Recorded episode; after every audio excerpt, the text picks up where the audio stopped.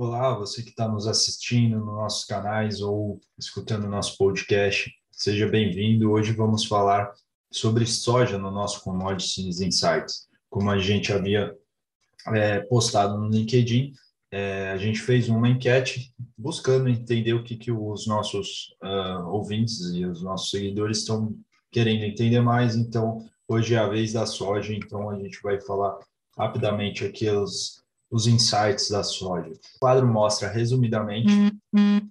a oferta e demanda mundial no mercado é, da soja dos principais players, né? Então a gente vê aqui, por exemplo, o Brasil como o principal produtor mundial de soja, logo em seguida Estados Unidos e Argentina como os principais players. E a gente vê a, a, estimativa de produção, por exemplo, no Brasil, até hoje estava em 144 milhões de sacos de soja. O SDA diminuiu hoje para 139 essa expectativa, é, por conta da, das questões climáticas, climáticas que vêm afetando o Brasil. A Argentina também já desceu para 46 milhões de sacas é, de soja para essa safra 21 e 22. E daí aqui a gente vê é, importantes números, né, que mostram o que, que os países estão importando. Você vê a China como principal importador, né, da soja, muito para alimentação, alimentação animal, e o Brasil, os Estados Unidos como os principais exportadores. O Brasil principalmente pelo, pela questão do dólar alto, a desvalorização do preço da nossa moeda facilita com que compradores comprem mais barato a nossa soja ao invés do, do, dos Estados Unidos, por exemplo. E a gente vê também aqui a Argentina como um dos principais players esmagadores de soja, né, para produção de óleo e posteriormente sobra farelo, né. É, e a gente vê estoques relativamente apertados para essa próxima safra. Uh, e o que, que a gente, o que, que vem diminuindo essas expectativas de, de soja, né, de, de quantidade de soja no, no mundo? A gente olha principalmente o clima, né? A gente, a laninha tem se confirmado cada vez mais forte. Então a gente vê aqui, conforme a bolsa de cereais uh, da Argentina divulga, a previsão de chuva para os próximos dias. Então é, e quanto mais escuro, mais chuva. É, então a gente vê essa faixa toda aqui bem, é, bem roxa, né? O que mostra com que, que aqui terá uhum. muita chuva nos próximos dias. E isso também é um problema, porque a gente vê que a grande concentração de produção de soja no, no Mato Grosso se concentra justamente onde está essa, essa porção de chuva mais forte. Então, isso também pode atrapalhar a colheita. A gente vê a mesma coisa para os próximos 15 dias. E já a zona que também é muito importante, que é um, o Mato Grosso do Sul, Paraguai, Argentina, é, Rio Grande do Sul, Paraná, toda essa, essa região aqui está sofrendo com a seca e a falta de chuva. No Paraná, por exemplo, tem gente estimando um perda de 50%. É, além disso, Além disso, outro ponto que afeta e vai afetar muito forte uh, essa região nos próximos dias é um forte calor. Então, se já não havia muita umidade no solo, é, o calor ainda está afetando ainda mais é, essa região e vai afetar pelos próximos sete dias. E daí, explicando um pouquinho mais sobre é, a soja, a planta em si, a questão é, a questão agronômica, para vocês entenderem posteriormente como que a gente poderia fazer esse link com a com a com a gestão de risco.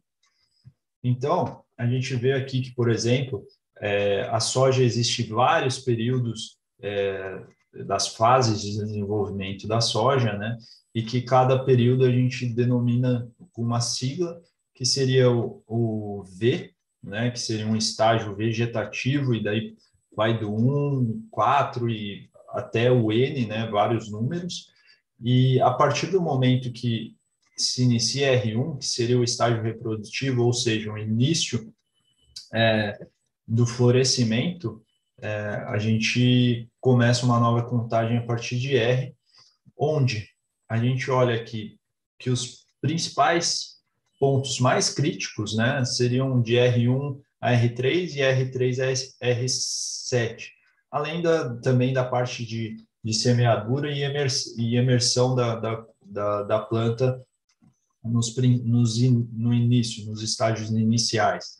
Então, é, a gente vê que hoje as plantas elas que sofreram essa estiagem nos últimos é, nos último no último mês basicamente elas estariam em, nesse período crítico onde elas mais precisam de água.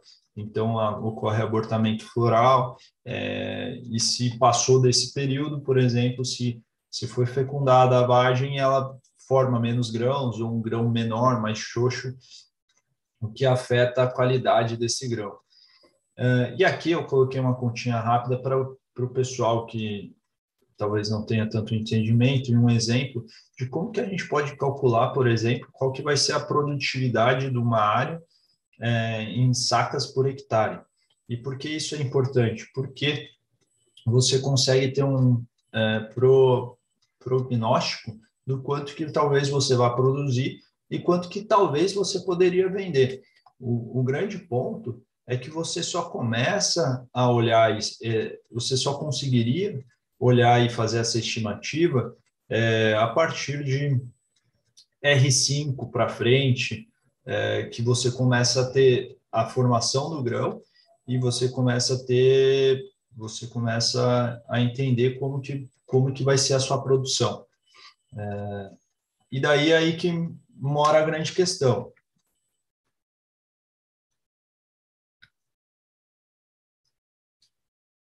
E daí que mora a grande questão, né? A gente vê que essas secas e a questão do clima a gente não consegue prever e ele vem se perdurando faz algum tempo já. Uh, então a gente vê grandes secas aqui no Paraná, no Paraguai, Argentina, e daí no caso do norte do país, excesso de chuva atrapalha e Desde que essas notícias vêm saindo, a gente vê a soja subindo aos patamares de 14 bushels, é, cents bushels, cents dólar bushel. A gente vê também a curva que antes ela estava é, declinando, né? Ou seja, os preços presentes eles estavam mais maiores do que os preços futuros, hoje já se inverteu com essa incerteza do que da quantidade de, de soja que a gente pode ter no mercado. Então a gente vê os preços futuros maiores do que os preços presentes. E como que a gente consegue controlar esse risco? O que, que seria a gestão de risco? Uh, então existe alguns, alguns tipos de risco, né, é, gestão de risco, que, por exemplo, seria operacional. Então, você utilizar melhores produtos, adubos, para que você tenha uh, uma melhor qualidade de produção, uh, utilizar manejos, por exemplo, de plantio direto, que mantém o solo mais úmido, úmido e orgânico, mas também existe a questão da gestão de risco comercial e financeira, onde existem vários componentes de risco uh, e que você deve mensurar eles para entender o, aonde está o risco do seu negócio. Então, aqui eu coloquei um, um exemplo onde uh, um telhado do depósito de uma fábrica tem um problema e não conseguem e não conseguem impedir que entre água, água da chuva, dentro desse depósito e molhe. Então, você mensurar, entender aonde está o problema, quais são as consequências e a causa é extremamente importante para você manter a sustentabilidade do seu negócio. Então, aonde a gente pode buscar essa solução? Você entender qual é o seu problema, ou seja, o evento, o que causou aquele, aquele risco, qual, quais são as consequências que esse risco pode causar e a causa propriamente em si. E as soluções podem ser em organização de ambiente, ou seja, você contratar alguém para melhorar esse telhado e para que não afete isso. Você ter a capacidade de identificar, mensurar e trazer respostas aos riscos. Ou seja, se você identificou e mensurou, você consegue trazer um, uma solução melhor para esse risco, né? E por isso é importante você ter uma política de gestão de risco também na sua fazenda. Se você é um produtor de soja, é interessante que você tenha uma política de gestão é, comercial. Por quê?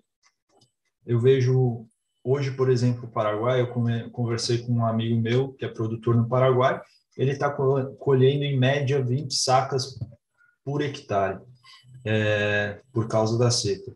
Então, esse é um extremo, é, é um evento extremo, mas é importante é, você entender as, a média histórica, o que, que você colhe geralmente de, de soja, por exemplo, ao longo dos últimos anos, e a partir disso você mensurar, uh, por exemplo, uh, uma escada de comercialização. Você não vai comercializar toda a sua, comerci toda a sua produção em, em um só, é, em um só, em uma só via, em um só momento. Então, existe, por exemplo, não uma regra, mas isso também não é uma recomendação e cada um precisa entender o que é melhor para si. Mas, em geral, você pode comercializar, comercializar, por exemplo, 25% da sua safra do próximo ano, hoje, aqui agora. É, porque, no mínimo, 25% do, do que você, da sua área, você com certeza vai produzir, vai ter alguma rentabilidade, mesmo que é, seja algo negativo, é, algo extremo que nem esse caso. É, e ao longo do, do, do plantio e da, da condição da safra, você consegue avaliar melhor como que está evoluindo a sua, sua produção e comercializando ao longo, ao longo do, do período até fechar a colheita, onde você conseguiria comercializar 100% da sua safra. Esse, essa é uma estratégia interessante para isso. E a grande questão de você se antecipar e comercializar, por exemplo, muito antecipado, algo que você não talvez não tenha para disponibilizar para alguém que comprou, é você fazer é, é, ocorrer o washout, né, que seria a quebra de contrato. Então aqui eu, aqui eu mostro a cadeia do café, que eu, é, aparentemente esse desenho fica bem didático, onde mostra o fazendeiro, cooperativo, um segundo level de cooperativo, uma central de exportação, aqui o, o navio, né, o exportador, uh, o importador, quem comprou desse, desse, desse exportador, e assim vai seguindo essa cadeia, né, até o, o consumidor final, no caso aqui o café. Né? Então, imagina que é, você prometeu para a cooperativa que ia entregar 50 mil sacas, e daí você quebra esse contrato, ele tinha um, provavelmente algum acordo com essa, esse segundo level, esse segundo level tinha com o exportador e por aí vai. Então, se quebra uma cadeia toda. Então, na verdade, não é que é, muitas vezes quando você fecha um contrato a um baixo nível de preço, é, e hoje o preço está muito mais, muito superior, por exemplo, do que você fechou, é, não significa que uh, a cooperativa, nesse caso, estaria ganhando muito dinheiro em cima de você, porque no momento que ela fechou com você, ela também fechou com outra contraparte. É, então, toda uma cadeia se quebra por, por uma falta de entrega ou por, por outros, outras questões. Então, por isso é importante você, além da gestão de risco, se você travou um preço com uma cooperativa, é importante você travar esse preço, por exemplo, também na bolsa, onde você consegue é, estabelecer um preço que seja é, confortável para você e que é, te traga lucros e se você faz da maneira correta, combinando a quantidade e o prazo correto, você no futuro, quando você vai fazer a entrega física, a bolsa compensa o, a entrega física ou, vice, ou vice-versa. A entrega física compensa a bolsa. Então, você protege e trava o seu preço de comercialização. E caso você queira entender mais sobre gestão de risco e travas de preço na bolsa para commodities, você pode fazer um dos nossos cursos que a gente está fazendo e vai ter agora, é, no começo de fevereiro, a gente já tem um curso de derivativos para fins de hedge e posteriormente a gente vai fazer um outro de gestão de uma gestão de risco, é, onde a gente mostra estratégias para você mensurar esse risco. É, então, fique ligado aí no nosso canal, por favor, se inscreva, curta esse vídeo caso você gostou. E para mais informações, você pode entrar em contato com a gente através do e-mail ou pelo site ou pelo WhatsApp. Aguarde seu contato e obrigado.